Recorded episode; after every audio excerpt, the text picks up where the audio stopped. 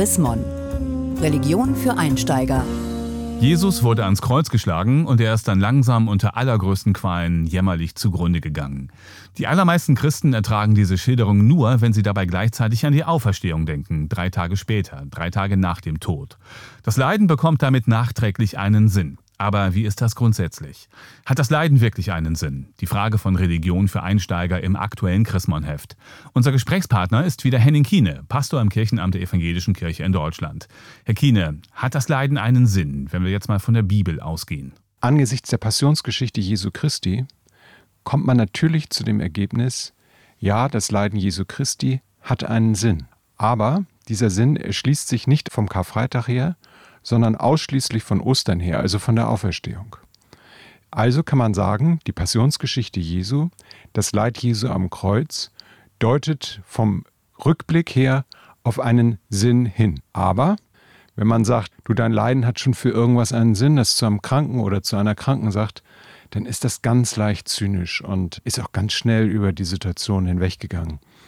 Die Frage nach meinem Leid und nach deinem Leid heißt immer, pass auf, Such nicht zu schnell nach einem Sinn, wo keiner ist. Vor dem Sündenfall gab es ja angeblich noch gar kein Leiden. Das kam dann erst mit dem Baum der Erkenntnis. Ist das wirklich buchstäblich so zu verstehen? Ja, das Leiden ist natürlich immer auch ein Ausdruck von der Unvollständigkeit des Menschen und des Lebens. Da ist noch etwas noch nicht abgeschlossen. Und der Mensch ist ja tatsächlich auch in vielen Bereichen seines Lebens noch nicht so ganz fertig.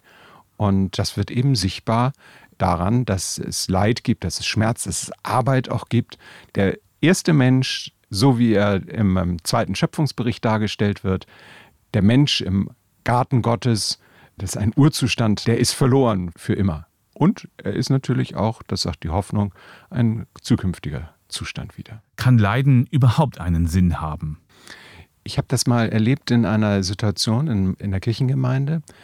Da hat eine Familie eine Traueranzeige aufgegeben, nachdem der Vater von drei, vier Kindern bei einem Autounfall ums Leben gekommen ist. Da stand oben in der rechten Ecke, da wo man normalerweise einen Bibelvers oder eine Erklärung oder eine Deutung des Lebens erwartet, stand nur Warum und ein Fragezeichen.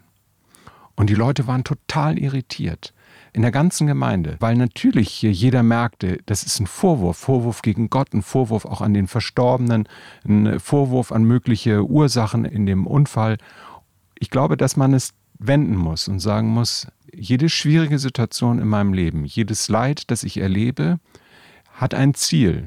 Ich glaube, wenn man die Perspektive einmal wechselt und sei es auch nur versuchsweise, wenn es einem nicht gut geht, wenn man es schwer hat, dass das schon hilfreich ist einmal zu gucken, wo das Ganze hinführt. Fast alle Jünger Jesu sind ja auch qualvoll zu Tode gekommen. Darf man Leiden verherrlichen als Christ? Das Leiden anderer niemals. Auf gar keinen Fall. Die vielen hunderttausend, über hunderttausend Tote aus dem syrischen Bürgerkrieg kann man nicht erklären. Jeder, der da einen Versuch unternimmt, läuft irgendwo gegen die Wand. Deswegen darf man nie dem anderen sagen, das Leid hat einen Sinn, sondern kann das wirklich nur im Selbstgespräch machen. Alle Deutung wird sonst unverantwortlich. Können Sie als evangelischer Pastor die Begeisterung für Märtyrer verstehen? Auch für viele Christen sind die ja Vorbilder. Es ist immer das Risiko enthalten im christlichen Glauben, dass ich mit anderen Menschen in Konflikt gerate, dass ich auch mit dem System und auch mit der Politik in Konflikt gerate, wie Dietrich Bonhoeffer. Das ist der Weg dieser einzelnen Menschen. Die können mich stärken, diese Wege, aber ich werde ihnen nicht nachfolgen. Im Übrigen, Märtyrertum aus religiösen Gründen setzt er immer auch noch eine andere Assoziation frei, nämlich die, dass ich mich freiwillig und selbst hingebe im Sinne eines Kampfes für Gott.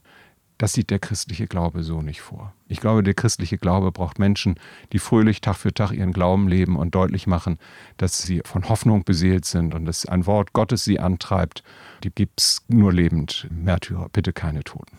Vielen Dank, Henning Kiene, Pastor im Kirchenamt der EKD in Hannover zur Chrismon-Frage. Hat das Leiden einen Sinn? Haben Sie Fragen oder Anregungen? Dann schreiben Sie uns unter leserbriefe.chrismon.de. Mehr Informationen unter www.chrismon.de